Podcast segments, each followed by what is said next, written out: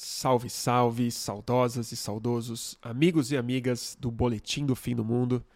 Aqui quem fala é Bruno Torturra, primeiro saindo de uma gripe, então daí a minha voz comprometidíssima e congestionada, mas sobretudo saindo de um longuíssimo hiato, é, 2021 inteiro e um pouco mais até, sem transmitir nada pelo Estúdio Fluxo, sem produzir muita coisa, mas estou super feliz de estar de volta e hoje, dia 4 de maio, tirando o atraso é, desses posts com as íntegras em áudio dos boletins nas plataformas de podcast.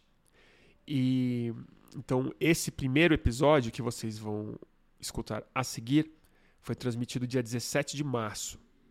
E ele gira muito em torno da guerra da Ucrânia, da invasão russa e dos impactos que ela pode causar, mas eu evitei muito nesse boletim fazer as análises já muito trabalhadas na imprensa e nas redes sociais. É, e eu busquei fazer uma leitura é, também é, muito impactado pela influência do livro The Dawn of Everything, ou O Despertar de Tudo, do David Graeber e David Wengrow. Eu acho que esse livro vai ser lançado pela Companhia das Letras ainda em 2022 com o título de O Despertar de Tudo. E, e eu tentei muito fazer muito mais uma leitura sobre a exaustão do modelo político e da ideia que a gente cristalizou do que, que democracia, do que, que liberdade, do que, que três poderes representam, de como é que esse sistema político se organizou e é, eu acho que essa guerra na Ucrânia, mais do que qualquer coisa, ela é, ela é o grito de desespero dessa ideia, desse modelo de democracia incapaz de se repensar por dentro, incapaz de rever pactos sociais, econômicos e incapaz de se entender como algo profundamente reformável.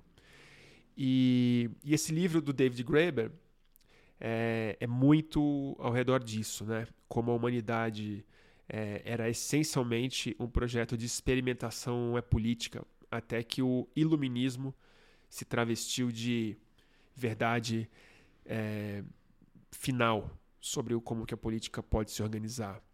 E eu acho que esse livro saiu em hora fundamental. Eu considero ele muito importante porque ele explica muita coisa do passado, mas mais do que isso, ele traduz muito o é presente e o que o futuro pode ser, se é que a gente vai ter um. Então não vou me alongar mais muito na análise, porque a próxima hora e meia é basicamente isso. Então, com vocês, a volta do Boletim do Fim do Mundo, o fim da civilização acidental. Começando mais um Boletim do Fim do Mundo. E aí, turma? Como é que vocês estão? Faz tempo, né? Aff, Maria. Tem o quê? Um ano e meio, né? Eita, nós. Vou tomar bronca, né? É, deixa eu ver. Me diz uma coisa. Tá tudo funcionando nos trinks? Tô sincronizado, visível, audível e... Tá bom. E aí, turma? Não sei nem por onde começar, né? Primeiro pedindo desculpa pela, pela demora. Foi complicado foi bem puxado, para usar um termo conhecido da, da turma aqui. E não fiz boletim em 21, né? Foi o ano mais louco que teve, eu acho. Mas também para mim, pelo menos, foi o mais difícil, mais, é, mais puxado mesmo. Depois a gente pode conversar um pouco mais disso. Não quero começar falando de mim, nem do que aconteceu, porque acho que não é o caso. É o caso de matar saudade, né, pessoal? Então, como vocês estão vendo, instalações novas. Estou é, em outro, outro apartamento. Fiz o possível para dar uma arrumadinha aqui no, no cenário. É, nos próximos dias acho que vai mudar um, um, pouco mais. E tem esse mapão do Brasil aqui atrás que acho que vai virar meio o, o, o novo fundo. Que eu devo também pensar ano em novas entrevistas em função das eleições. Estou bem afim de repensar como é que eu conduzo essas entrevistas. Não que a pandemia tenha acabado, mas não é mais o tem alguém em casa, não é mais aquele clima de confinamento, né? Pelo menos eu não estou tão confinado assim. Então, vamos ver como é que coisa vai esse ano, mas eu prometo que semana que vem tem outro boletim, né? Olha que legal. E, é, pois é, o Zapa tá presente. Hoje, o que a gente vai falar? Tanta coisa, né? Perdi alguma coisa? No último ano e meio? Muito assunto. Vamos fazer o seguinte, vou tentar dar uma passada em umas coisas que eu andei pensando nos últimos dias. É, e depois, vou tentar ser breve, depois a gente conversa, lê umas perguntas e comenta coisas que vocês estejam mais afim de, afim de conversar a respeito. Mas eu, eu tô, assim, primeiro, muito impactado com um livro que eu li. Comecei no final do ano passado e terminei só semana passada. Infelizmente, não é um livro que é fácil de recomendar é, por três motivos. O primeiro, ele é em inglês é, e o inglês meio puxado, então precisa falar um inglês bom para encarar.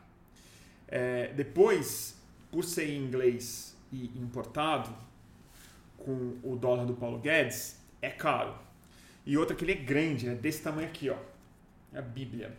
Eu espero que alguém tenha a decência, o bom senso e, é, enfim, a benevolência de traduzir e lançar essa maravilha por aqui, que é o livro final. Infelizmente, ele morreu antes de lançar esse livro, dez dias antes do livro, livro chegar nas livrarias, ou dez dias depois dele finalizar, agora não lembro. Nosso querido David Graeber, que, que escreveu junto com o David Wengrow.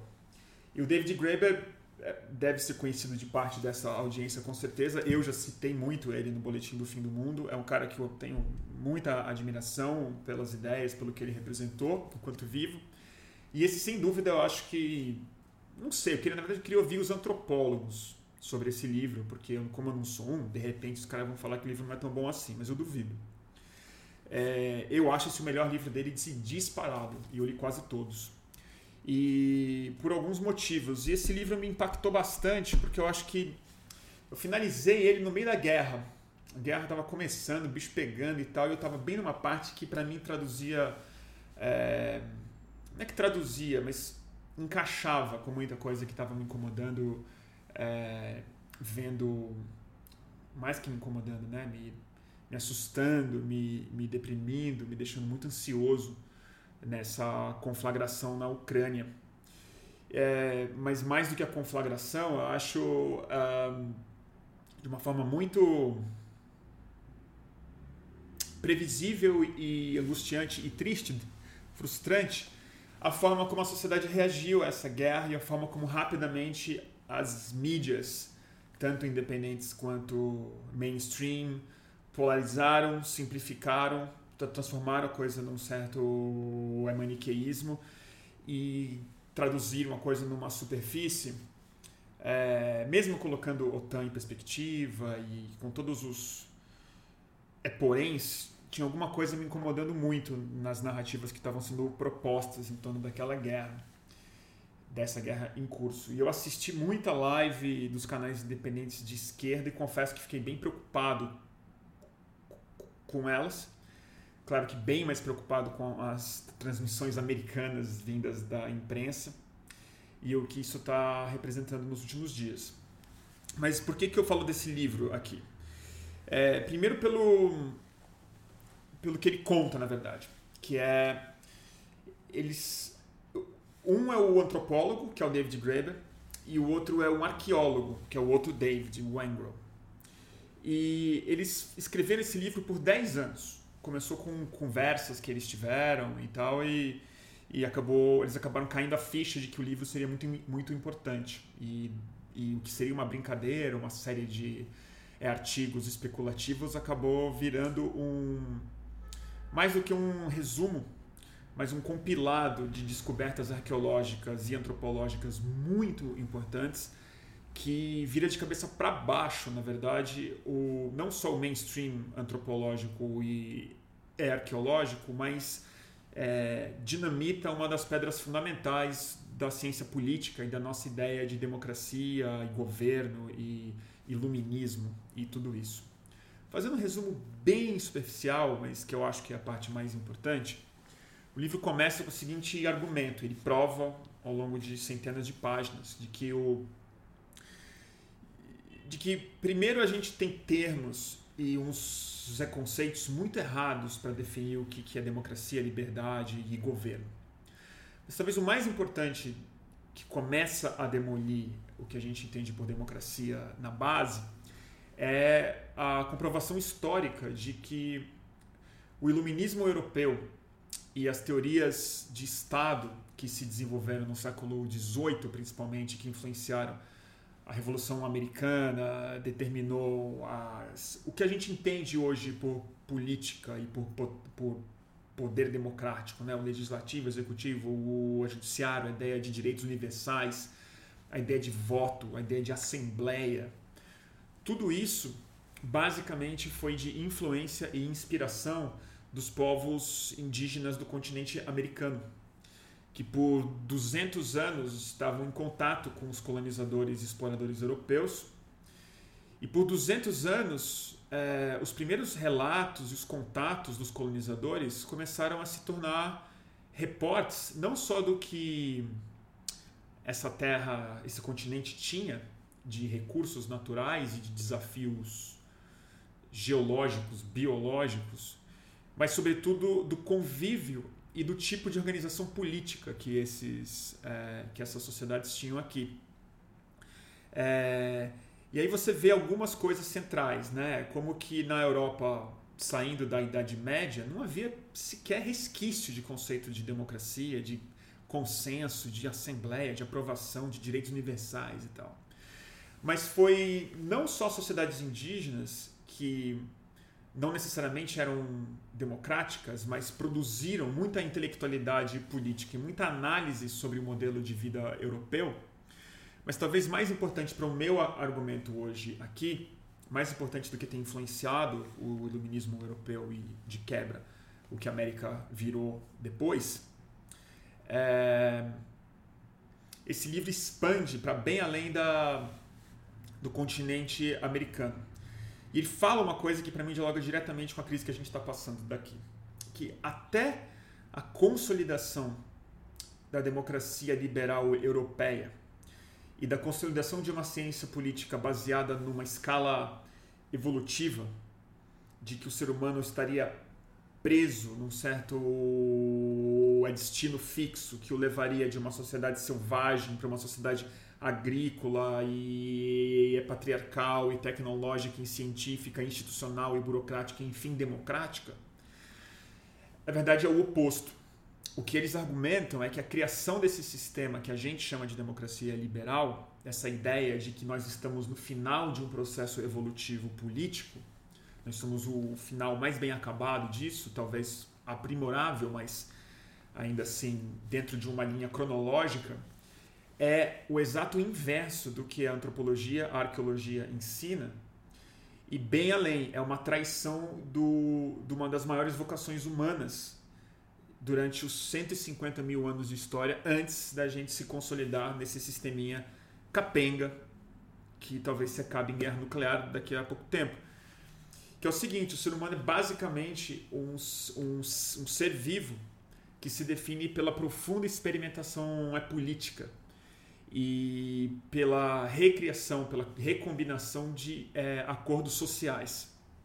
Então esse livro é um tratado basicamente muito interessante de das trocentas formas de auto-organização e organização que o ser humano foi capaz de produzir ao longo de séculos e séculos e séculos, não que fosse necessariamente democrático, tá? Todo tipo, democrático, muito tirânico, hiperviolento, imperialista, matriarcal, anárquico, é, não monogâmico, ultramonogâmico, libertário e tal, mas assim, basicamente havia algo em comum entre todos esses povos quase, que é todos tinham a clareza de que o mundo podia ser diferente, era só uma questão de se locomover para outro espaço ou combinar que a sociedade deveria ser recriada no espaço onde você estava. E a coisa que me. Aí, saindo do livro um pouco, mas que me dá um pouco de.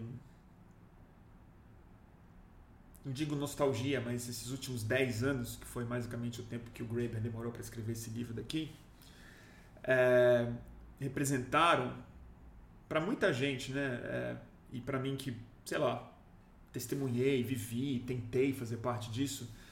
Nos últimos, no, há 10 anos, 12 anos atrás, a gente estava vivendo uma série de pequenas explosões que a gente entende hoje como revoluções digitais, os mais paranoicos como revoluções coloridas e tal, mas que se deu nas primaveras árabes, no, nas acampas, nos ocupais, na, uh, de forma incipiente, mas presente logo na gênese disso, em junho de 2013 no Brasil, mas sobretudo em milhares de pequenos movimentos e iniciativas que tentaram renovar a política por dentro. Acho que havia um reconhecimento muito intuitivo depois do, do fracasso do Fórum Social Mundial, de que a sociedade hiperconectada e, e, e mais jovem não se sentia representada é, pelo jogo político, pelos partidos políticos, e começaram a tentar uma série de iniciativas, seja através dos coletivos, através de movimentos que hackeariam os partidos por dentro, através de candidaturas coletivas, através de assembleias de rua, através de ocupações que proporiam alguma coisa nova, de incidências civis diferentes de pressão dentro do poder público, uh, de questões de gênero, de sexualidade, de espaços que foram sendo demandados dentro da política institucional, mas que na minha cabeça, mais do que participação e, e é representação, sempre teve uma intuição, às vezes mais ou menos expressa, mais ou menos clara, de que novos combinados seriam necessários, de que outras formas de viver politicamente, não outras formas de viver simplesmente é, na sua vida privada, sentimental, não estou falando de outras formas de alimentação, é, mas estou falando basicamente outros arranjos políticos e sociais, outras formas de distribuir o, o poder, outras formas de invocar a população a participar das instituições e das decisões, principalmente. E cara, esse ano, vendo o que está acontecendo pro bem e pro mal, assim, vendo até a representação positiva do Lula de volta, mas o Lula versus o Bolsonaro, os partidos novamente se recombinando de maneira muito poderosa e uma série dessas iniciativas, desses coletivos e sobretudo dos próprios ativistas que fizeram parte disso ou desaparecendo ou se revelando muito traumatizados, saindo muito frustrados do processo. Muito pouca gente foi eleita nesse processo, muito pouca gente achou é, meios de encontrar essas brechas e usá-las como alavancas para quebrar algumas dessas paredes nesse, muito necessárias, né? E já estou me perdendo um pouco, mas basicamente a, a, ficha que me, que me cai é a seguinte: desses últimos 10 anos, por ingenuidade, reformismo, excesso de liberalismo ou excesso de utopia, não me interessa a questão ideológica agora, mas o que houve de fato foi dezenas de milhares, centenas de milhares de pessoas, jovens, adultos, secundaristas do mundo inteiro fizeram questão de participar do processo político local e global. Gente que se dispôs mesmo, assim, tipo, as pessoas mais dispostas, mais abnegadas, mais honestas, é, se dispuseram a participar. Colocaram as suas vidas um pouco nesse jogo e se abriram para as possibilidades e tentaram buscar e recriá-las. Essas pessoas e esses processos não conseguiram encontrar espaço quase que nenhum, nem dentro dos partidos mais progressistas, nem dentro dos países mais abertos a esse tipo de experimentalismo. São raros os exemplos, a gente conta nos dedos, e tem talvez o Chile para provar que eu estou um pouco errado. Mas vamos dizer, o Chile é. Né, ele está no canto máximo do Ocidente, numa tripa bem fininha, já olhando para o Pacífico.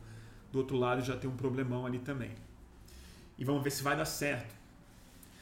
Mas a sensação que dá é que assim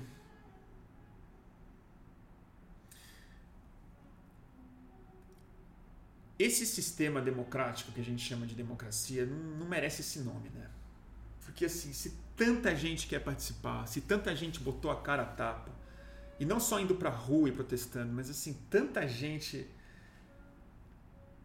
é, foi repelida. E a gente agora está precisando voltar a, aos mesmos nomes, aos mesmos partidos, ao mesmo vocabulário, à mesma nostalgia. Não dá para achar isso muito de democracia. Eu explico um pouco por quê. Porque a gente está confundindo democracia com instituição, né? E o que eu acho que ficou bem claro nesse, nesse livro, para mim, e claro, meio óbvio isso, mas o livro demonstra isso muito claro. É que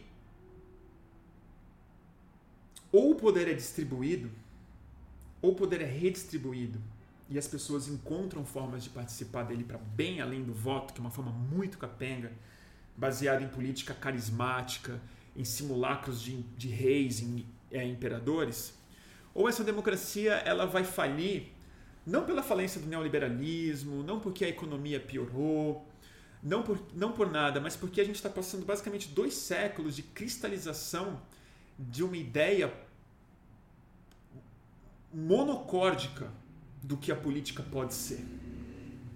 E essa massificação desse modelo que houve de 91 para cá, do colapso da União Soviética para cá, não que o modelo soviético fosse bom, porque meus amigos comunistas que vão me desculpar, mas eu acho péssimo e acho que ele fracassou quase sozinho, não foi uma vitória americana, mas foi um também foi um colapso do modelo.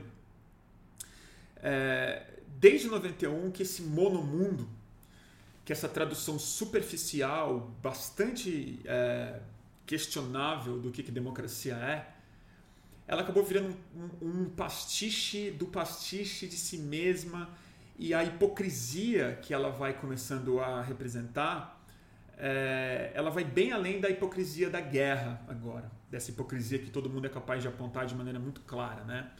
Essa hipocrisia de apontar para a invasão russa da Ucrânia, da carnificina que o Putin está promovendo lá e do massacre que ainda pode acontecer lá é, que os Estados Unidos não fez isso quando não se lembra quando fez com o Iraque, está rolando em Iêmen. Deu, é, não preciso explicar para essa plateia o nível da hipocrisia que é, é isso. Mas essa hipocrisia ela não isenta a tragédia que está acontecendo hoje, não isenta o Putin de crimes que ele está cometendo e não, não isenta é, e não transforma o Putin em um adversário desejável, leal ou minimamente positivo para o questionamento desse monomundo. Porque ele não está oferecendo uma alternativa. Ele está oferecendo uma outra mono-alternativa. Ele não está oferecendo experimentalismo. O mundo que está em guerra hoje, porque ele não cabe em si mesmo mais, não é a tentativa de criar um mundo alternativo diferente do que está colocado. É, não tem nada de experimental, não tem nada de redistribuição de poder. Muito pelo contrário tem a ver com a reconcentração de, de poder, com a extirpação de ainda mais poder político dos cidadãos, sejam americanos, ucranianos, russos, brasileiros, chineses, alemães. Então, o que. Não sei se estou fazendo muito sentido, eu estou meio, meio destreinado, mas a sensação que me dá mesmo é que a impossibilidade imaginativa, essa conceituação mono, monocromática do que a democracia é, do que a liberdade política é, é e os experimentalismos serem quase que teorias cada vez mais fictícias, que toda vez que vem a público serem experimentadas são massacradas por esse mesmo Estado democrático, porque todo experimentalismo de recombinação de acordos, ele hoje ele é ilegal e o questionamento de é, autoridade tem sido cada vez mais criminalizado, inclusive nessas ditas democracias, que a resposta imunológica da humanidade acaba sendo autoimunológica, acaba sendo autofágica, acaba sendo então o único jeito de demolir uma um acordo cristalizado é explodir ele. Explodir com uma arma atômica, né? E não, não recriar. Re, e aí vem uma. Talvez a parte mais interessante da definição que o David Graeber deu sobre o que é liberdade, que tem sido um chavão muito discutido nessa guerra. É, é, né, o Zelensky falando em liberdade, o Biden falando em liberdade, o Putin falando que está libertando a Ucrânia de nazistas. Mas como é que você define liberdade política de verdade, né? A gente define ela basicamente através dos padrões americanos e do que os fundadores americanos achavam que era liberdade. Que é basicamente começa pela liberdade de expressão, a liberdade de culto, e a liberdade de tomar decisões dentro do seu próprio domínio, dentro da sua própria propriedade privada, da sua própria casa, do seu próprio mini-reino, da sua simulação de reino absolutista, que seria o seu domicílio, que é onde você poderia, em tese, ter armas e, e fazer o que você quiser, desde que você não cometa crimes contra a integridade física de outros moradores dentro dessa casa. Mas todo o resto, para fora disso, é perfeitamente legislado e a gente não, não consegue conceber. Na verdade, os anarquistas são bem capazes de conceber isso, até porque o David Graeber é um anarquista. Mas é. Quais são as três liberdades que a gente perdeu de vista, né? Porque o mundo, em tese, virou um só. Primeiro, a liberdade de se locomover. E essa liberdade de se locomover, eu não me refiro a ir e vir, que é o que o motorista reivindica quando a gente faz manifestação. A liberdade de se, se locomover é basicamente a liberdade de se retirar do reino do qual você faz parte, seja ele um reino de verdade, uma democracia, um país, uma nação. Seja simplesmente você, se naquela terra aquele acordo é daquele jeito, ou se naquela terra não te serve mais, você se desloca para outra onde outro acordo é possível. Desculpa, bati na mesa. Onde outro acordo é possível. Primeiro que as fronteiras estão cada vez mais fechadas e o fluxo de pessoas se cristalizou nessas fronteiras muito estabelecidas, sobretudo no século XIX, mas que no século XXI já estão reguladas por drones e por chips. Né? Então, a capacidade de você experimentar uma outra comunidade que às vezes podia estar a poucos quilômetros de você, porque vamos lembrar, mesmo no Brasil imperial, no Brasil do começo do século XX, já república, as capitais eram muito bem policiadas e tal, mas localmente outros arranjos eram possíveis porque era meio difícil, inclusive, você fazer a lei valer em todos os lugares. Então, se você se isolasse o suficiente, era possível pelo menos você experimentar outros acordos localmente mesmo que você tivesse sob o domínio de um império de uma lei federal, ainda assim, localmente, ainda era possível você é, se locomover, sair do seu do acordo urbano, por exemplo. Essa liberdade está muito tolhida. A segunda liberdade diz respeito e está muito ligada nessa primeira liberdade, que a segunda é a liberdade que para a gente talvez seja mais surrealista, é a liberdade de você é, não cumprir, não obedecer à autoridade. A liberdade de, de você desobedecer.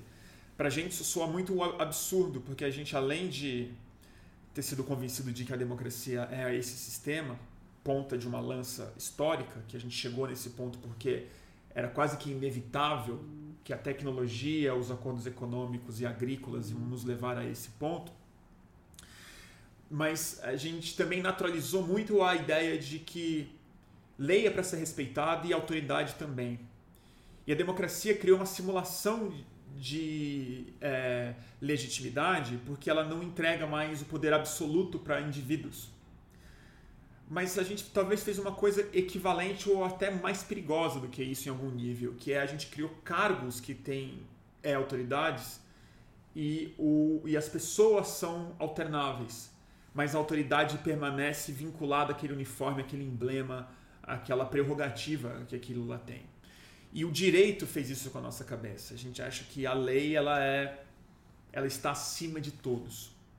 E essa é uma ideia que não se confirma em sociedades muito bem sucedidas do passado, sociedades que viveram durante milhares de anos com auto-experimentalismo em termos de chefia e é, autoridade, mas cuja liderança era basicamente o cara, a pessoa, às vezes a mulher, o homem, que fosse mais capaz de ser reconhecido como líder e não necessariamente de impor a sua vontade, seja pela força ou pela, ou pela lei, ou pela força de uma regra psicológica. É, então achei muito é interessante que a gente está chegando nesse ponto, onde a desobediência é construtiva e a desobediência criativa ela tem sido tão tolhida e tão traumatizada na sua execução é, que ela acaba se expressando como uma, como uma necessidade na forma do fascismo e na forma da loucura política que muita gente expressa hoje como rebeldia ou como não reconhecimento de autoridades e mediadores é, exemplo disso é muito fácil exatamente nesses últimos 10 anos.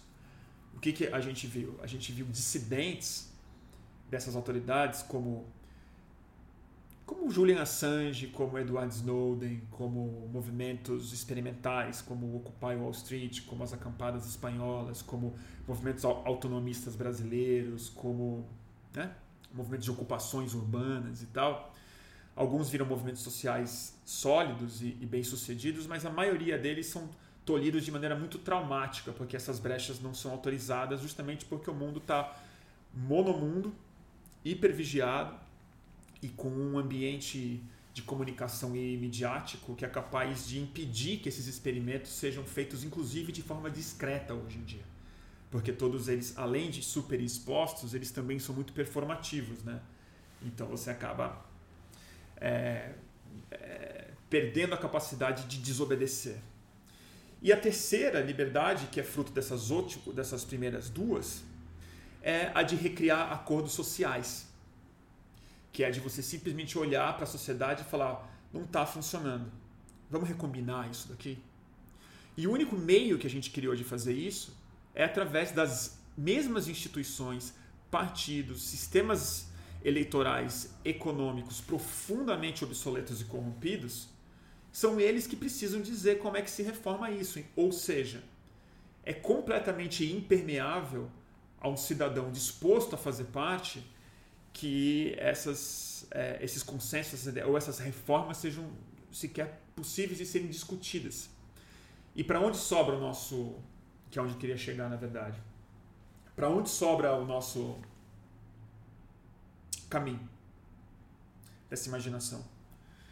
Sobra para sobra para ficção, né?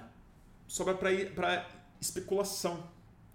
É, primeiro, acadêmica, que está cada vez mais restrita a um mundo que se interessa por isso, mas que fica lamentando e, e analisando esse mundo falindo. Mas a coisa que mais me admira, e pensando muito em função dessa guerra mesmo, né? Dessa de como essa guerra já implodiu né? É, qualquer tipo de nuance, qualquer tipo de é, crítica complexa feita em tempo real do que está acontecendo. E aí vem a figura para mim do Zelensky, que representa muita coisa, eu acho. E se alguém aqui é muito fã dele, eu vou me desculpar, mas eu não sou muito fã do Zelensky, não. Eu acho que, evidentemente, que ele está sendo agredido. É, como chefe de Estado, ele é vítima, sim, do Putin, não tem a menor dúvida disso. Para que fique bem claro aqui, eu não passo pano para o Putin mesmo. Eu desejo que o Putin fosse preso. É, não será.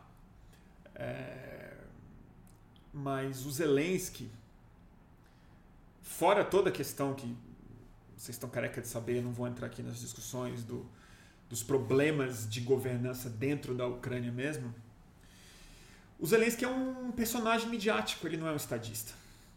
E a gente foi perdeu tanto a capacidade de mudar os acordos sociais no mundo real, no mundo do Estado, no mundo das cidades, no mundo da, da vida objetiva, que as nossas narrativas políticas cada vez mais, até da Segunda Guerra Mundial, que talvez tenha sido o último momento, grande momento épico da humanidade, todos eles são construídos através de narrativas de ficção, não de narrativas históricas de verdade, ou não de estudos históricos, não de análise do que aconteceu de fato, mas em torno da construção de personagens.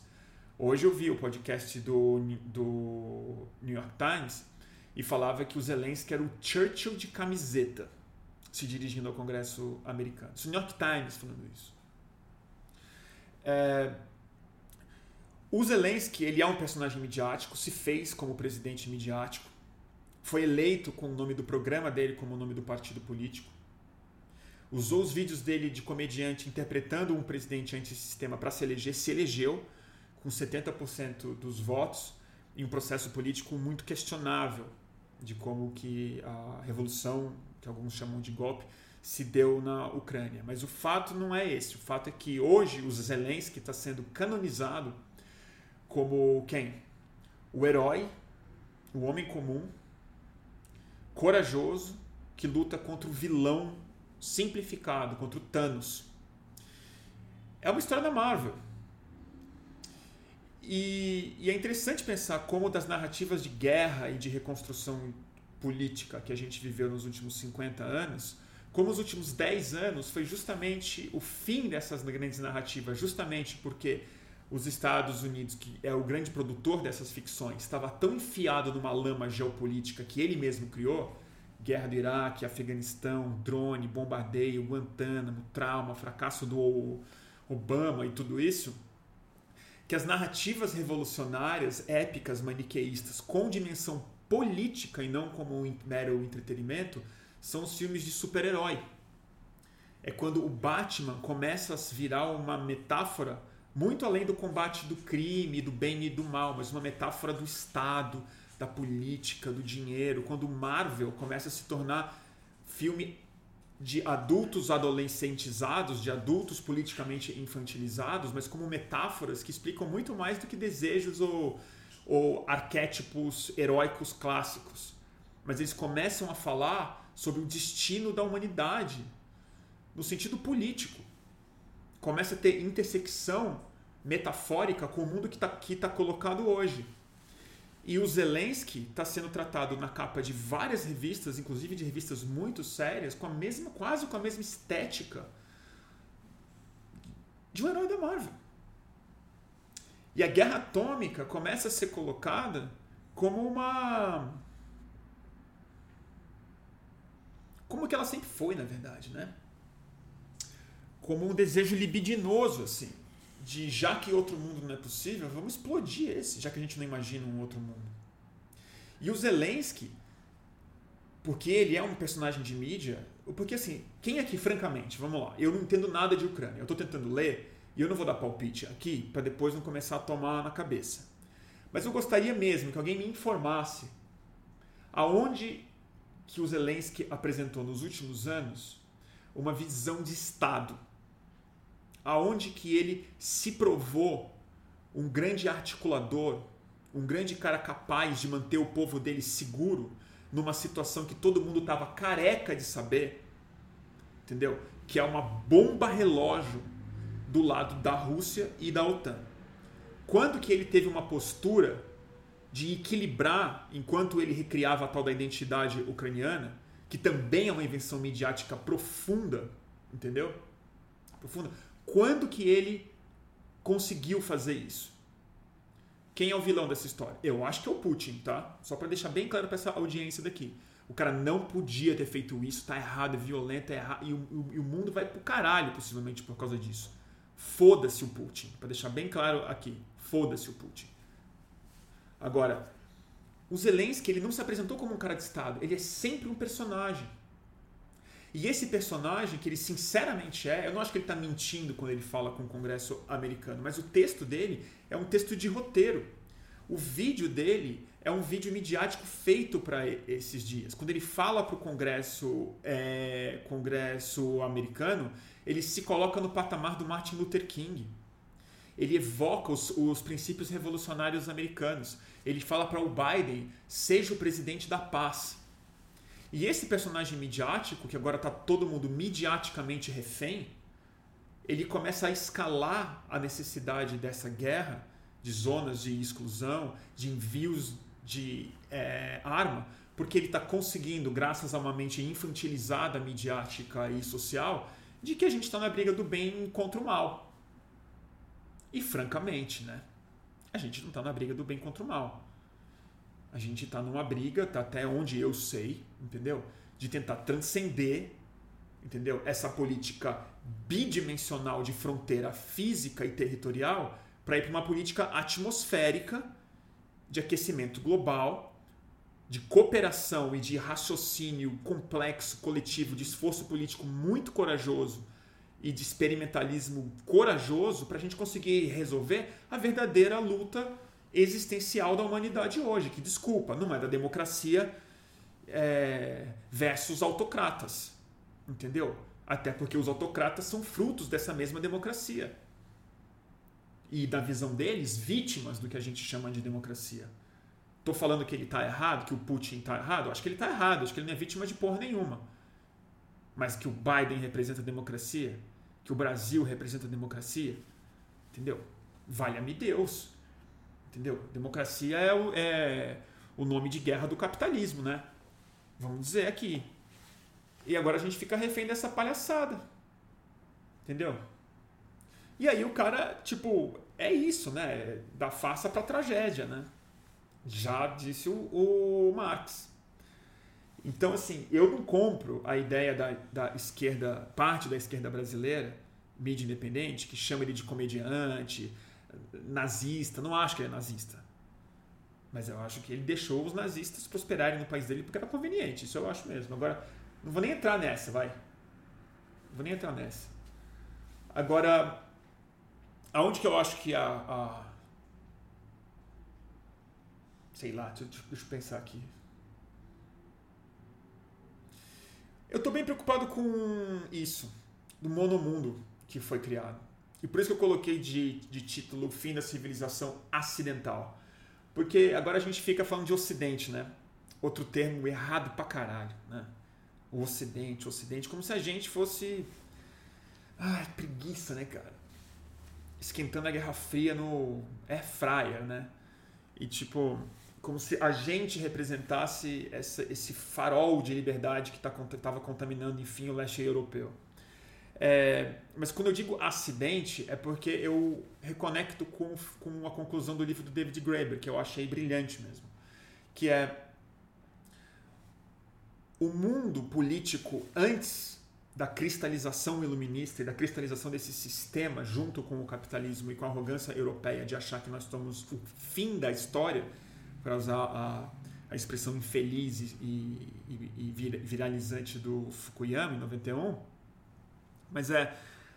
Até então, o ser humano era profundamente autoconsciente das dificuldades políticas, não só em relação ao tipo de mundo que ele queria viver, mas, sobretudo, das medidas que tinham que ser evitadas para que não se vivesse em certos mundos que a galera já tinha experimentado e não queria voltar a esses mundos. Tem mil exemplos disso no livro, super interessantes. Mas o que eu quero dizer é o seguinte: talvez a gente tenha sido muito mais autônomo politicamente e a única solução para o problema que a gente está passando hoje em dia é a gente realmente sair um pouco dessa. que não dá para sair, porque eles têm a bomba atômica, o dólar, o petróleo e tudo mais. Mas é pelo menos a gente é, não ser sorvido pelos termos da conversa proposta por esses caras daí. Porque mesmo a nossa indignação, mesmo a hipocrisia do Biden, ela em si é viciante ela em si é uma conversa muito tautológica. Né? E a gente está vivendo agora o quê? Esse ano, que é o ano da recuperação profunda dos partidos políticos. Do Bolsonaro versus Lula. Né? Da falta de experimentalismo, da tentativa de recuperar, de reformar as instituições. De reforma, não, de recuperar, de reinstituir, né? de restaurar as instituições que, no fim das contas, foram as que é, viraram filtros cada vez menos permeáveis à participação social nas decisões do que a gente do que a gente está enfrentando hoje como, como sociedade. Se eu acho que vai ter guerra mundial, talvez, cara. Talvez. Talvez, me parece muito a Primeira Guerra Mundial. É... Em algum sentido, que é ninguém queria a guerra, mas todos sentiam que só tinha um passo inevitável a ser dado na direção dela. Então todo mundo só sabia escalar, escalar porque era o único passo lógico dentro de uma lógica com falta de imaginação profunda. Então assim, se você não sabe imaginar nenhuma saída possível, se você não está preso nessas narrativas heróicas de que cada um representa a é, liberdade e midiaticamente a gente também massificou o mundo onde não é possível nem midiaticamente experimentar coisas novas, é uma sinuca de bico daquelas o que está acontecendo na Ucrânia hoje. Uma sinuca de bico daquelas. Também por isso que não é exatamente hipocrisia a gente ficar mais preocupado com a Ucrânia do que com o Iêmen. Não é só racismo. É muito racismo, mas não é só racismo. Não é só porque eles parecem europeus que a galera fica chocada. É porque o monomundo está sendo questionado é, e a polícia não consegue resolver. Porque resolver o ocupar é fácil. Resolver a rebeldia no Iêmen é fácil. Resolver uma rebeldia na China é fácil. Agora, resolver uma, uma rebeldia entre estados é um pouco mais difícil. E a minha tese é exatamente essa, sem querer me, me repetir. Quando você impede, reprime é, rebeldias criativas e propositivas, quando você impede que isso, que isso crie um mínimo de raiz e que esse experimentalismo social seja minimamente bem-vindo pela dita democracia, o efeito imunológico disso vai ser Putin, armamento nuclear, Alemanha reinvestindo em é, exército, é, fabricantes de armas felizes da vida, entendeu? E o que mais me preocupa franca, francamente, no final do ano vai ter COP. Eu sei que não parece, mas vai ter. E aí? Como é que os caras vão conversar? De que maneira que a gente vai conversar com a Rússia, com a China, com a Europa, com os Estados Unidos para reduzir o consumo de combustível fóssil, para recuperar coletivamente a saúde das tundras na Sibéria, para aquele monte de metano não escapar e não esquentar 6 graus até o fim do século. Como é que a gente vai fazer isso agora? complicado, né? Então é. Fez algum sentido? Eu fui mais prolixo hoje, né? Eu não sei, eu tô muito destreinado, gente. Vocês vão ter que me desculpar. Vai ter Copa também, né? Deixa eu dar um salve aqui pra galera que tá doando dinheiro. Puta merda. Ah, é Flávia. Oi, Flavinha. Obrigado pelo superchat. Obrigado mesmo a Estela Guimarães, esquentando a Guerra Fria na Air Fryer. Muito boa a colocação. É. é isso mesmo, né? Eu comprei uma Air Fryer no final do ano. Usei pouco. Deixa eu ver aqui. Eu, assim, eu, eu, eu vi muita live esse último ano, né? E, e, eu tô vendo que agora o pessoal só lê comentário pago, né? O pessoal só, só lê comentário de superchat. Eu não vou fazer isso, tá? Eu não vou fazer isso. Vou tentar ler aqui. Mas se vocês quiserem dar superchat, eu agradeço muito, gente. Estou precisando complementar minha renda porque a inflação subiu. eu, eu me mudei de casa é, e, e, quero, enfim, quero tentar fazer com que o fluxo vire de fato o meu trabalho cada vez mais importante. Mas, briga, mas eu não vou nem pedir dinheiro, eu não vou pedir, eu não tenho cara de pau de pedir dinheiro hoje, porque teve tanta gente que continuou colaborando como membro do fluxo e eu não dei, assim, enfim, desculpa. Que eu, eu enfim. Carolina Tomás pergunta aqui, Bruno, você não acha que esse monomundo é o monomundo interno causado pelas redes sociais? Eu não acho que ele é causado, Carolina. Eu acho que ele é catalisado pelas redes sociais e acho que ela, as redes sociais colocaram uma coisa muito triste em cima disso, que é uma homogeneização gigantesca do ambiente cognitivo, cultural e midiático. É terrível. É uma monocultura. É, rede social ela faz com a cognição é, dos perfis o que a soja faz no cerrado. É monocultura, entendeu? É tipo até existe uma diversidade, uma capacidade de criar outros nichos e ambientes é, de conversa, com certeza. É, quero acreditar que a gente está aqui numa comunidade é, é, rara, digamos, em termos de, é, de falas alternativas, de capacidade de reflexão, e eu, e eu busco essa, esses lugares também.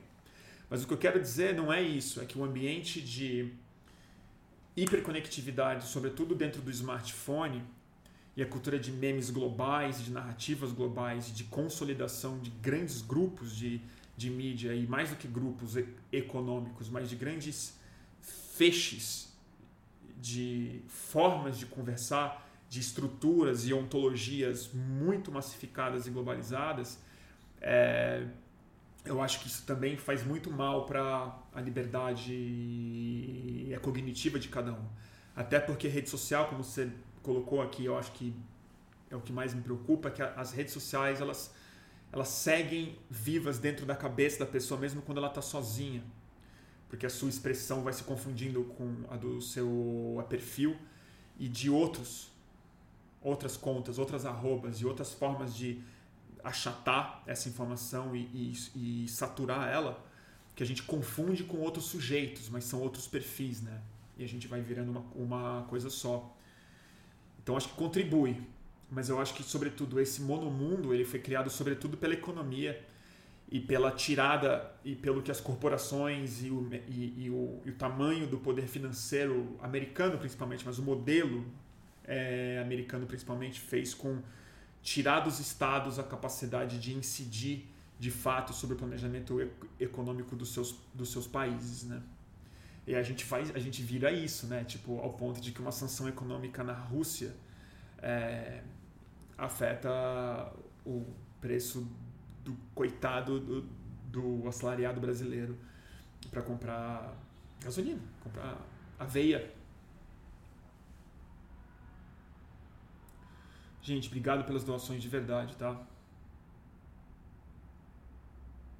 Ah, coloca um QR Code pro Pix, Bruno. Superchat tem pedágio do Google, pode crer. Vou ter que fazer isso. O Arthur é, tá falando, o Arthur L. Mono mundo vem da hegemonia dos Estados Unidos. Eu acho que é mesmo. É isso mesmo. E foi um planejamento deles, né? Planejamento. Eles venceram, a democracia venceu, né? Dizem. Cara de pau, né? E, e outra ideia que também eu estou muito chateado, ideia de soberania. Mas outro dia eu falo isso, falo isso porque puta merda. Palavra escrota, soberania. Pelo amor de Deus. Que saudade de ficar deprimido junto. Valeu, Pedro. Um abraço. Ai, gente. Acho que a sua colocação diz RC tem alguma relação com o último filme do Adam Curtis. Talvez, né?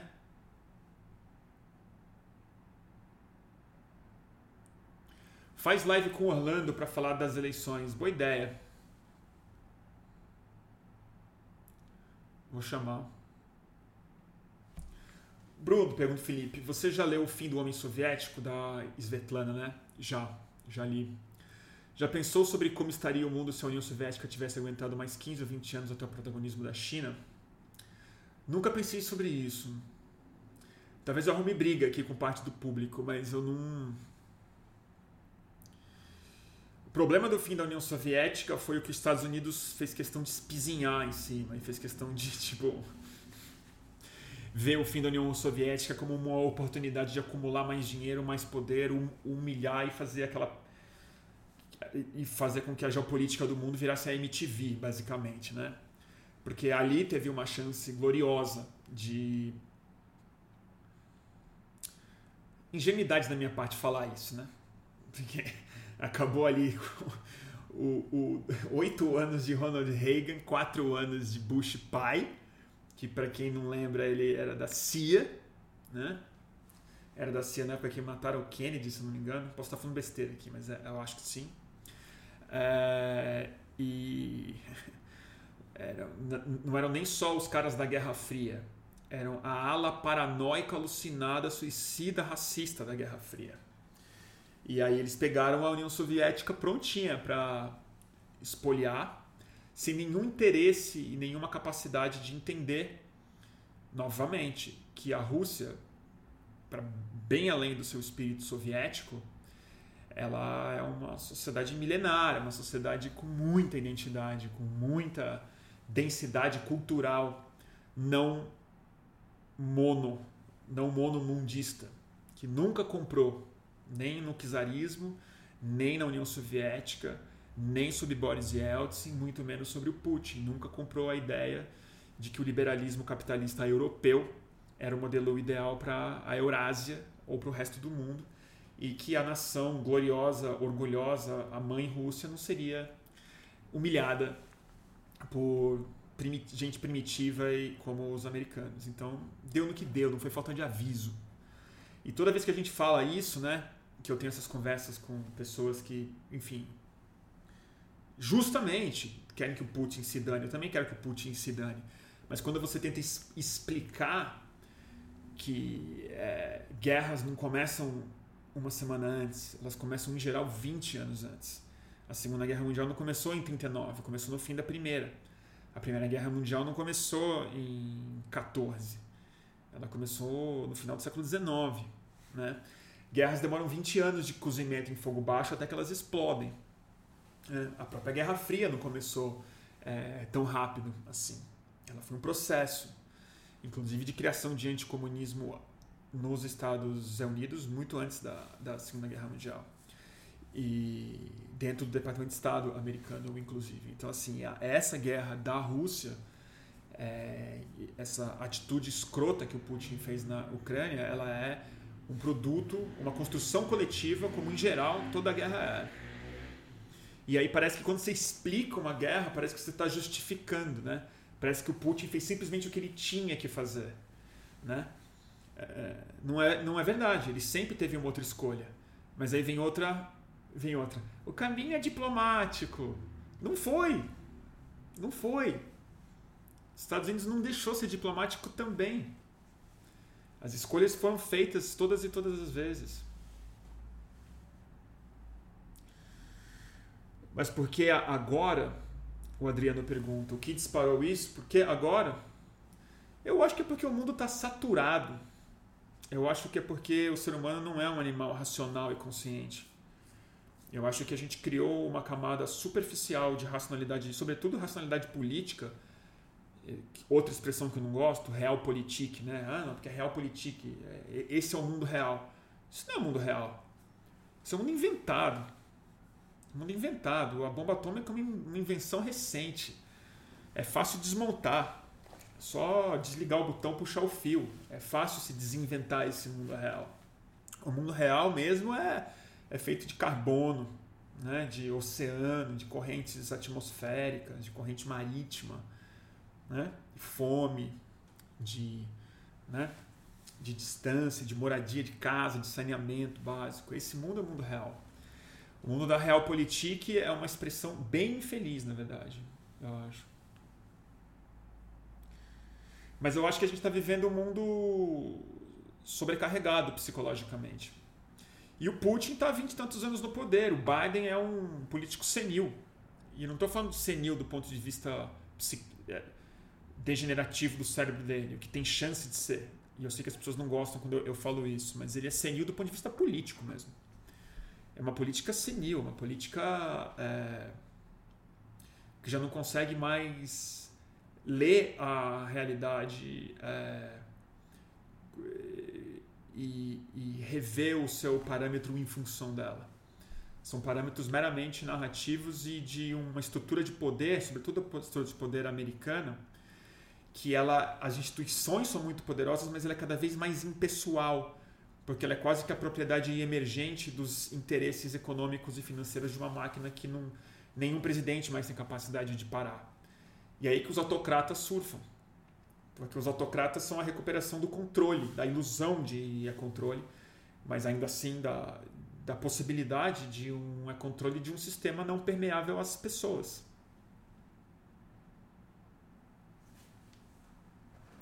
Deixa eu ler outras coisas aqui.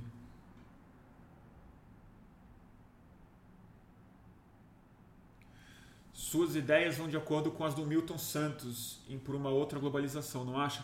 Nunca li o Milton Santos. Grande falha minha, aliás. Precisava ler.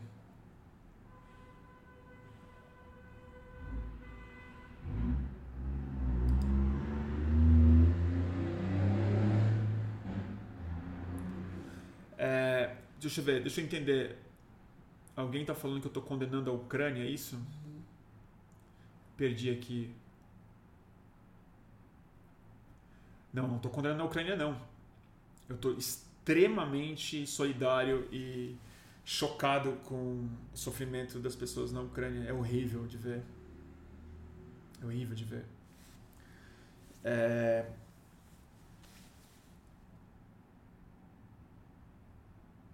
Não gosto de guerra de nenhum, gente. Detesto. Detesto Putin, tá? Só deixa isso bem claro.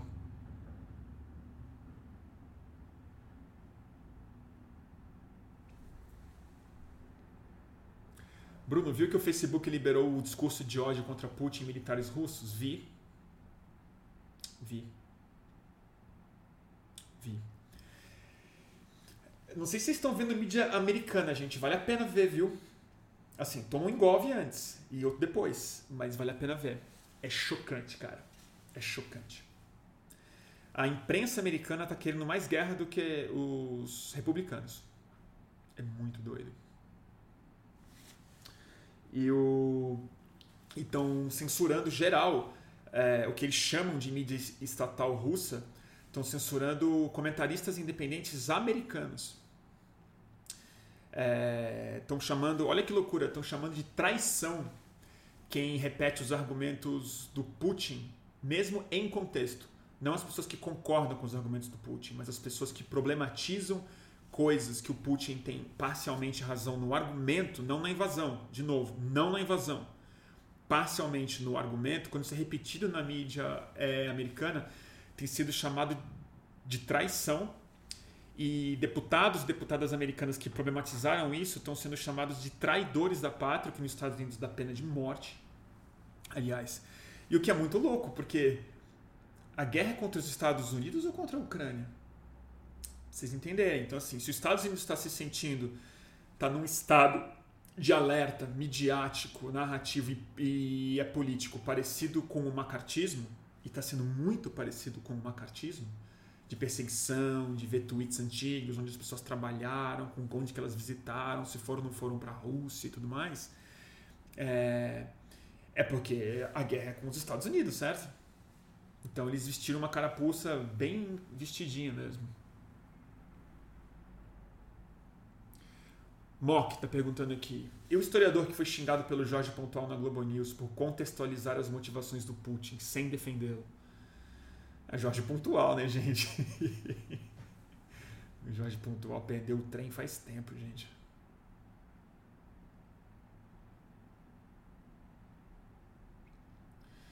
É, eu, eu acho que assim, o Putin é malvado? É, eu acho que é. Putin é vilão? É, Putin é vilão, eu acho que é. Eu não compro essa versão do 247, que o Putin é um jogador de xadrez. Não acho que é um jogador de xadrez porra nenhuma. Eu acho que ele é um irresponsável do caralho que está destruindo a, o, o, pelo de chance que a gente tinha de cooperar globalmente para resolver a mudança climática. Um desgraçado que vive de vender combustível fóssil, sabota a eleição de outros países, quer reeleger o Bolsonaro, sim senhor, entendeu? Deve ter conversado, deve ter hum, falado para os, os bosta do gabinete dele conversar com o Carluxo, entendeu? Mata jornalista envenenado, mata dissidente envenenado. É um merda. Para deixar isso bem claro, quero que o Putin se foda, entendeu? É, e, e, francamente, eu, eu não acho o Putin igual o Biden. Eu, eu não acho que o Biden é tão filha da puta quanto o, o Putin. Mas a gente não está no concurso de filha da puta aqui. O que eu estou preocupado é o que está é tá acontecendo com a nossa cognição e a nossa capacidade de conversar sobre esse assunto, entendeu? E nesse sentido, eu acho que o Zelensky é outro cara perigosíssimo perigosíssimo. Porque ele está demandando uma coisa que ninguém pode entregar, que é atacar russo com um avião, que é jogar bomba em artilharia russa dentro do território russo, que é armar mais a Ucrânia, que é abrir o paiol para um monte de milícia lá dentro. Todo mundo sabe do que isso dá. Entendeu? Assim, tudo que a gente não está precisando agora é que a gente comece a gastar não sei quantos por cento do orçamento da Europa com arma nuclear, com caça bombardeio mais avançado. Então, nesse sentido, eu também quero que os Zelensky, tipo, entendeu? Bota um paletó, entendeu? E vai negociar, amigo.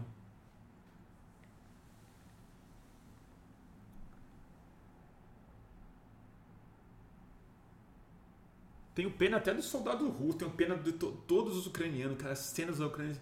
Mas tenho pena dos soldados russos também, lavagem cerebral do caralho que fizeram em cima deles, achando que estão indo fazer uma briga que é contra nazista. Não dá, cara.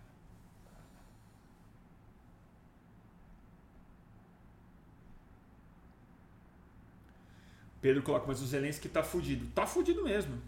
Tá fudido, óbvio que ele tá fudido. Coitado, o Zelensky tá fudido mesmo. Eu sou solidário com ele, o fato de ele tá fudido. Eu não quero que o Putin pegue ele. Eu não quero que ele morra, que ele vá preso, que ele seja deposto. Eu não quero nada disso.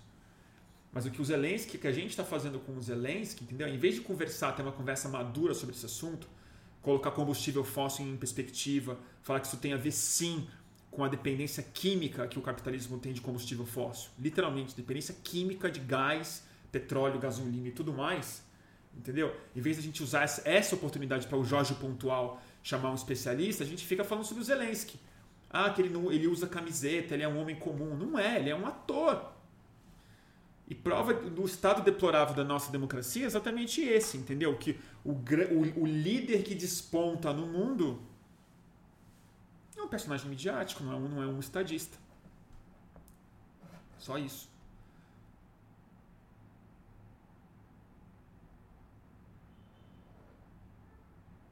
O, o telefonema está aqui. E aí? Jogador de xadrez é uma metáfora tão triste. Você pode jogar o xadrez mal. Bem colocado. Então, eu jogo xadrez. Eu perco de criança de 5 anos de idade que não é prodígio. Entendeu? Então, assim, pois é. E o Putin não tá jogando xadrez, entendeu? O Putin é um cara doente da cabeça, narcisista, patológico, igual todo presidente da república é.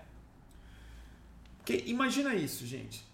Entendeu? Se gente legal é expelida da política da forma como ela é expelida em qualquer conselho de bairro, entendeu? Qualquer pessoa que vai em reunião de condomínio sabe que a construção política é muito difícil, entendeu? Mas basicamente a gente criou um sistema econômico e político, entendeu? Que festeja narcisismo e pega o cara que decide ser presidente da república e passar por cima de qualquer coisa para é, chegar lá, esse cara consegue princípios flexíveis, vaidade, suborno, violência e tudo mais. E é isso que esse mundo que a gente está vivendo. Então o Putin não é jogador de xadrez.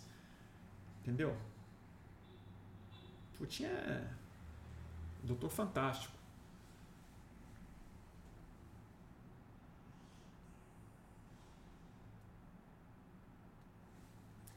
Obrigado pelo superchat, turma. Vocês estão sendo muito generosos. Tem que botar o, o, o negócio pro Pix, né? QR Code.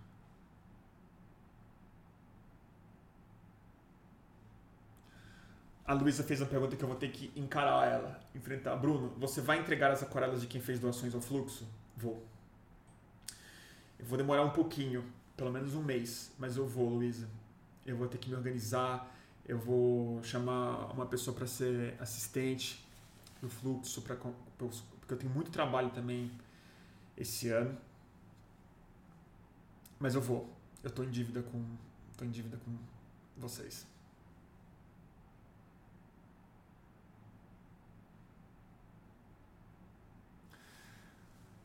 E as eleições, cara? Pergunta.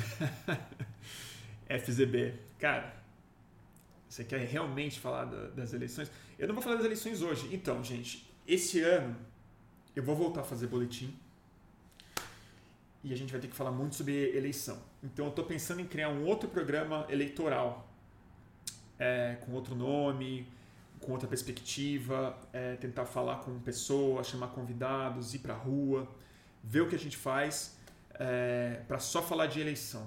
Porque, francamente, gente, a gente não já ganhou, não, né? Vocês estão ligados que a gente não já ganhou, não. E a chave para isso não vai ser a campanha do Lula.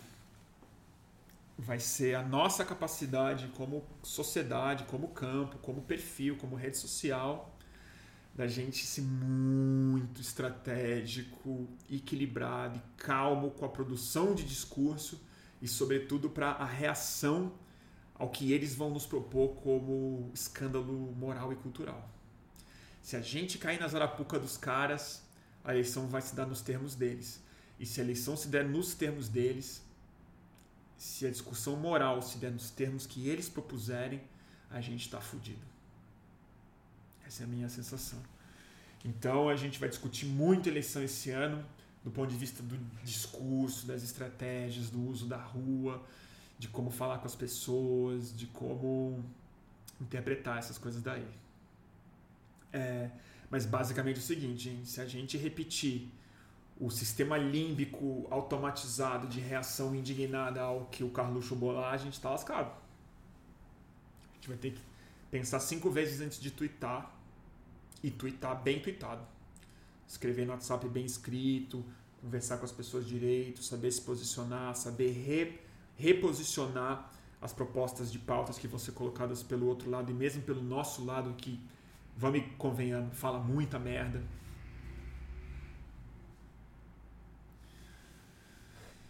Vamos ver aí.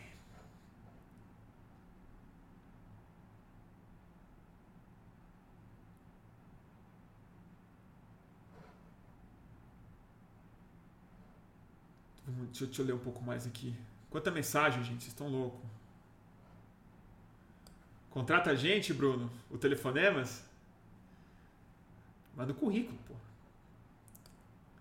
Seu e-mail do fluxo desativou? A Camila pergunta. Não sei, Camila eu tive um meses muito complicados aí, gente. Não vou falar muito da minha intimidade psicológica, não, porque, enfim, tem um terapeuta para isso. Mas é. Eu não dei conta. Não dei conta.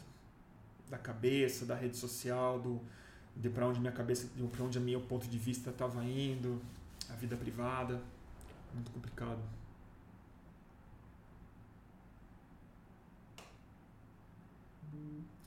Nando Bastardi, nosso lado tem falado realmente muita merda também. Ou se tem, Nando. Ou se tem. Eu também falo, né? Mas pelo menos eu falo pra pouca gente. É, o nosso lado tem falado realmente muita merda.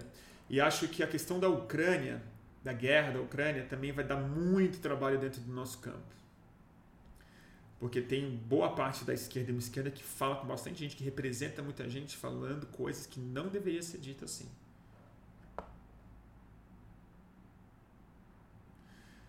Keniel André pergunta: Concordo total com você, Bruno. Agora, você acha que a imprensa vai colaborar? André, francamente, qual imprensa? Qual imprensa? Eu acho que não vai colaborar muito, não. Não vai colaborar muito, não. E o pudim de leite? Pergunta a Bárbara. Oi, Babi. O pudim de leite estava uma delícia a turma do boletim me mandou num dia que eu estava tendo uma crise nervosa. Estava realmente tendo uma crise nervosa. Me mandaram em casa café, bolo, pudim, cookie. Eu fiquei assim profundamente tocado. Comi o pudim, engordei, é, mas valeu muito a pena.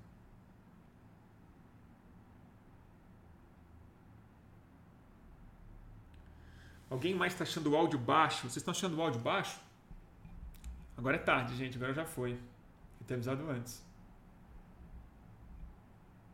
Deixa eu ver aqui se tá baixo o áudio. Alô? Puta, tá baixo mesmo o áudio, né? Parece.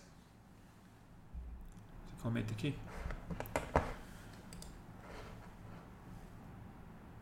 O áudio tá bom. Tá bom.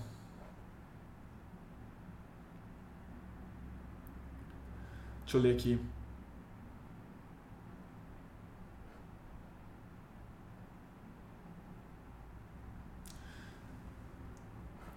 Rafael pergunta: aquele boné do MST tá no fundo de easter egg, Bruno? Tá. Tá. Que bom que você pegou. que papinho aquele negócio de não poder usar o boné do MST, né? Mas depois eu fiquei com dó da menina que fez o tweet, coitada. Só fez um desabafo, deixa.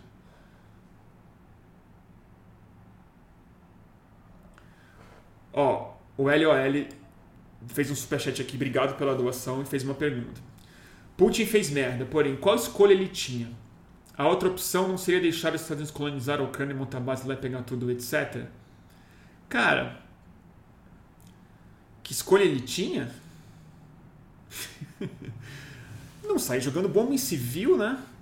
Não, não matar inocente, não botar o mundo sob risco de guerra nuclear, né? É, mas eu só acho que o Putin fez o que ele tinha que fazer porque ele é o Putin, não porque eu faria. Porque o Putin faria isso com certeza. Porque o Putin mata o opositor, o Putin é, é, proíbe a imprensa, o Putin. Agora sim, eu não acho que isso é inevitável. Eu acho que o Putin é um dos.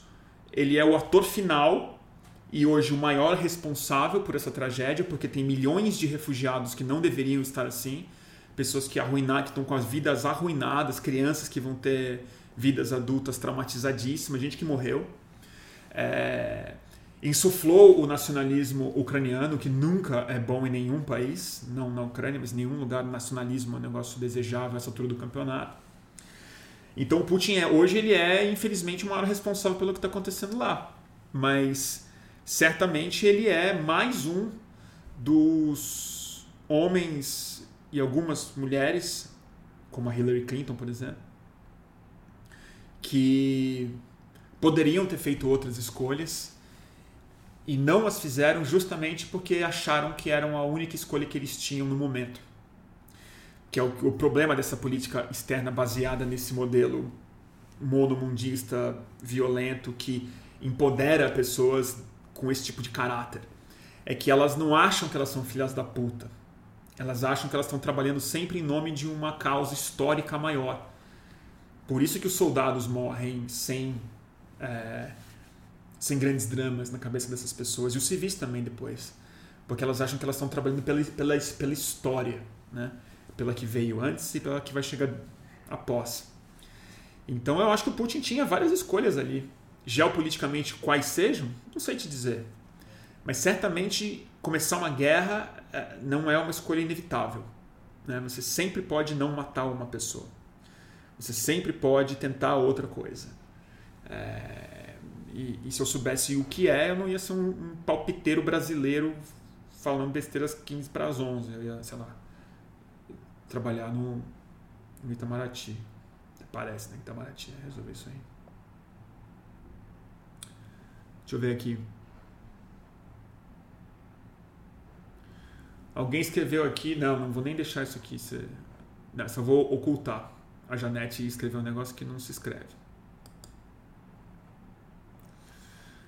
É, Cristiane Lucena tá fazendo coisa de xingar o coisa de Minion aqui. Vou silenciar o usuário.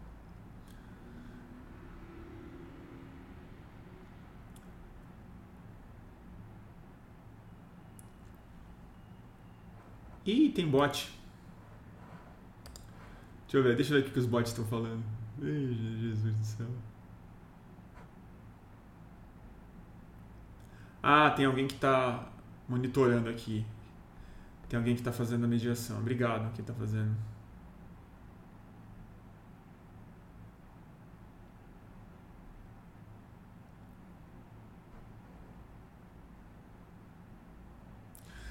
Deixa eu ver se tem mais alguma coisa para falar aqui. Acho que não. Tudo bem, gente? Gente, obrigado pela. obrigado pelo carinho, viu? Vou falar pra vocês. Agora eu vou abrir o coração aqui. Eu, eu, eu fico tímido de falar essas coisas em público, mas assim, realmente deu um calor no coração ver que tinha tanta gente com saudade, a fim de conversar, a fim de se reunir de novo na caixa de comentário. Fico super feliz. É, eu estou sentindo que esse ano não vou ter mais colapsos, então é, eu prometo mais regularidade e eu quero voltar com experimenta experimentação de conteúdo também. Então eu vou fazer algum programa eleitoral, não sei como, mas eu estou pensando em algum nome, alguma coisa assim. É, e eu vou voltar a fazer entrevistas. É, então podem dar sugestões aí do que, que vocês, quem que vocês acham que eu tenho que entrevistar. É, e, e vamos ver. Vamos voltar a fazer o boletim do fim do mundo. Eu tô com uma ideia também de um programa que eu quero fazer em parceria com, com uma, uma galera aí que eu, que eu conheço, que eu não vou falar agora para não, não estragar.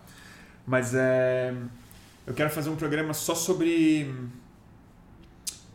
soluções ambientais, sobre meio, meio ambiente, mas não do ponto de vista da tragédia ambiental, mas do ponto de vista das, dos estudos, das coisas que estão acontecendo, a gente qualificar um pouco a conversa do, do que tem para ser feito, na verdade, fora da distopia ruralista e, e... ah, quanto coração, gente.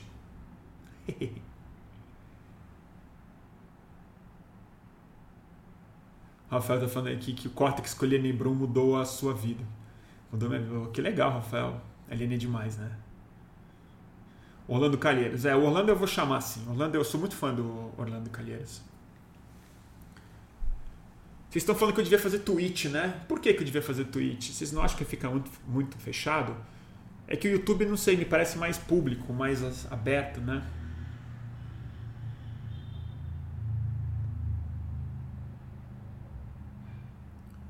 Obrigado pelos corações, gente.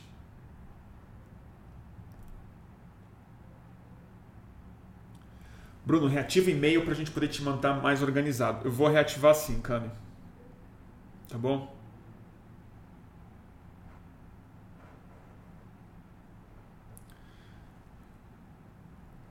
Traz o César. O Toffoli. Eu estou em dívida com o Toffoli, gente. O Toffoli está me procurando, eu não consigo dar. Não consigo marcar um encontro com ele.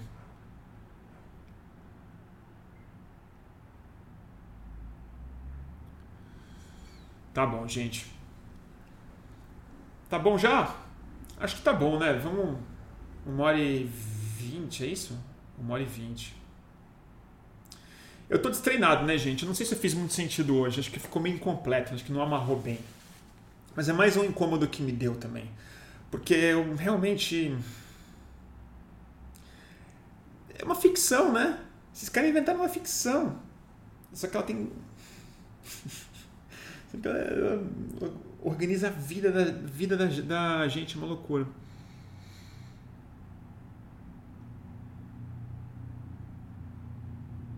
Vamos ver aqui. Da notícia da Manita. A Manita tá bem, ela, ela tá aqui, a Manita. Ela ficou parada do meu lado, nem se mexeu, coitada. Manita, vem cá. Quer aparecer? Vem cá. Ela tá chapada no chão. Se ela levantar, eu. Indicação de livros, né? Bom, eu, eu falei um monte desse livro que eu indico, mas que não, é, não acho uma dica viável, né? Porque, enfim, no final de contas é grande em inglês, caro e complicado. É...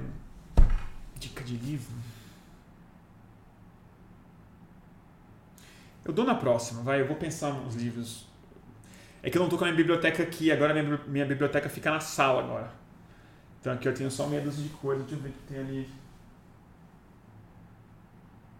Não, ali só tem livro de ciência.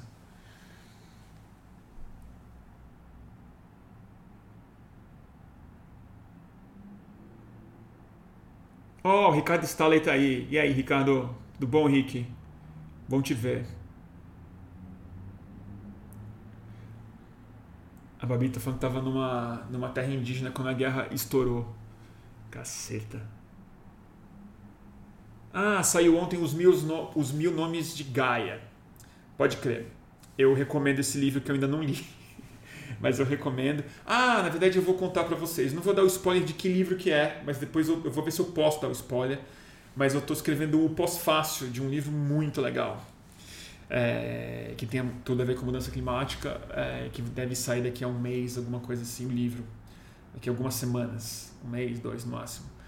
Então, quando fica pronto o livro, eu ou quando eu puder anunciar, eu falo que livro que é e a gente de repente faz uma live com, com o autor, com o tradutor, alguma coisa assim. Vamos ver se dá.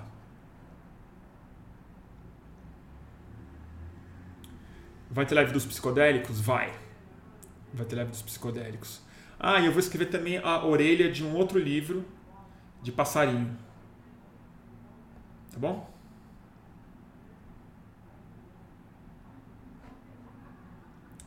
Vocês querem que eu toque uma música, né? Gente, não vai, hoje não vai dar. Muito, muita emoção para um, uma live só. Eu tô, eu tenho que ensaiar direito. Na próxima eu toco.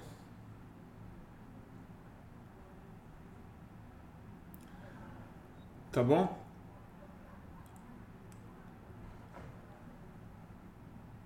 Ah, a Cris aqui tá falando besteira, né? É bot. Gente, tem, tem que se preparar para essa, pra essa turma aí. É, os bots esse ano vão ser bem terríveis. Não vai ser só bot, não, né? Vocês estão ligados. Vai ser o. Eles têm a Polícia Federal esse ano, né? Vocês estão vendo o que está acontecendo, né? Trocando um, um diretor atrás do outro. E. Os bichos não vão jogar limpo, não, gente. Vai ser bem complicado. Tá bom, turma? Então acho que é isso. Mais uma vez, obrigado demais pelo pela paciência, gente pela, pelo carinho todo, pelo, pelo ânimo que vocês me dão quando eu anunciei que ia ter live, pelos pedidos muito carinhosos que vocês fizeram ao longo do, do ano. Pode não parecer por causa do meu silêncio, mas fez, ainda faz muita diferença. Obrigado pelo apoio. Essas lives também me ajudam muito a tirar um pouco de caos da minha cabeça, botar as ideias um pouco em ordem. E a gente vai conversando, porque eu acho que esse ano, até porque não é pandemia, né? É, a gente vai ter muita coisa. Aliás, é pandemia, mas não é a mesma pandemia. A gente vai ter que fazer coisa na rua, né? A gente vai ter que ir pra rua de algum jeito, vamos ter que fazer campanha de rua de um outro jeito. Não vai poder ser aquela gritaria de microfone, de movimento social, que com todo respeito não seduz ninguém que não está na manifestação. A gente vai ter que criar formas novas de, de puxar as pessoas e fazê-las entenderem o que está acontecendo. Então vai ser um ano que a gente vai precisar se, se encontrar mais. É, eu quero ver se esse ano o Fluxo consegue fazer o que a gente sempre quis fazer, que é algum tipo de evento público. É, talvez não em lugar fechado, mas talvez em lugar aberto, para a gente poder ter conversas em público, entrevistas em público, festa e tudo mais. prometo que a gente vai tentar fazer isso. Tá bom, gente? E é isso aí mais um boletim do fim do mundo, turma. Então, é... vou me despedir. Deixa eu ver como é que faz. Eu, até me esqueço como é que eu, eu me despeço. Mas a. A gente se vê na semana que vem. Se tiver alguma urgência, eu faço antes, mas acho que não vai ter. E, e no fim de semana eu vou ter um fim de semana bem ocupado. Mas semana que vem a gente se vê com mais um boletim do fim do mundo. Vou tentar fazer antes de quinta-feira, tá bom? E vamos pensando aí. Tomar. Deus abençoe. E até a próxima.